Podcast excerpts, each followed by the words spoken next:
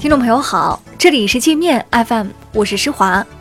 今天是十月十六号，一起来听听新闻，让眼睛休息一下。首先，我们来关注国内方面的消息。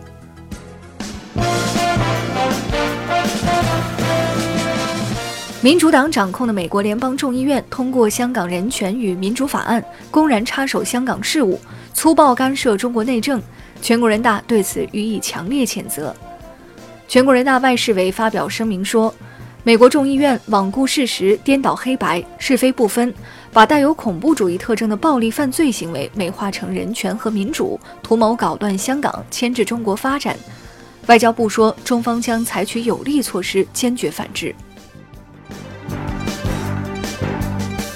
外交部军控司司长傅聪警告美国，不要在亚太地区部署陆基中程导弹。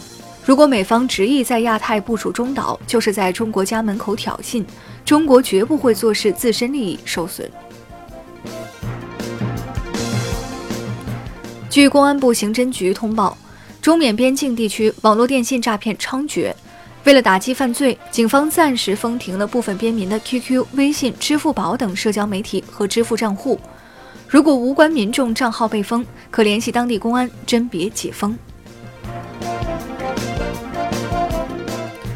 国民党红人韩国瑜在两岸问题上走马英九不统不独的老路，称现阶段两岸不存在统一的条件，要留给下一代人去选择。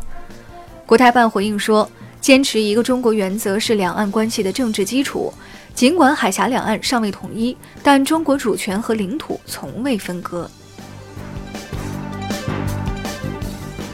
天津计划对承接非首都功能疏解到当地的企业职工放宽购房限制。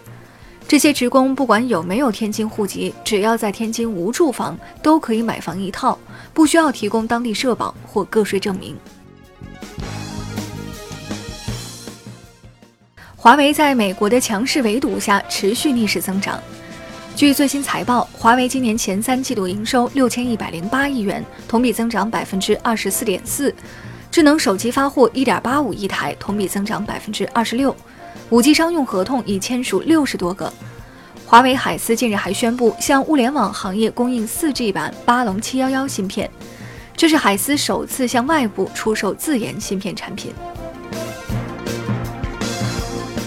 美联社北京分社社长建议任正非聘请外国人担任华为 CEO，以便赢得外国信任。任正非说，请外国人当 CEO 并非不可以。但他得先到非洲进行一人一厨一狗的锻炼。那些以为喝喝红酒、谈谈哲学就能领导公司的人，是不可能成为华为 CEO 的。两男子在湖北神农架放生大量毒蛇求福报，结果害死了人。一名当地村民被毒蛇咬伤，医治无效死亡，引起村民恐慌。这两个家伙还在西双版纳和井冈山放生过毒蛇，两地的朋友要小心点儿。我们接着来关注国际方面的消息。英国宣布彻底禁止极端环保主义者在伦敦抗议示威，违者将被逮捕起诉。伦敦警方八天来已拘捕了一千四百五十七人，不少英国人对此感到不解，称英国政府既然支持香港暴徒，就不该封杀伦敦街头的抗议。七千多名来自法国各地的消防队员在巴黎街头游行示威，要求涨工资。部分消防员偏离官方指定路线，与警察爆发冲突。警察在催泪弹和高压水炮的掩护下，对消防员大打出手，用警棍猛抽示威者。西班牙加泰罗尼亚动乱升级。标榜和平示威的抗议者从机场转战市区，在街头四处纵火、围殴执法人员，攻击持有不同立场的普通百姓。有前线记者称，如同身处战火中的巴格达。湖人队当家球星詹姆斯因批评莫雷涉港言论不过脑子，反对 NBA 强迫球员选边站，遭到美国舆论攻击。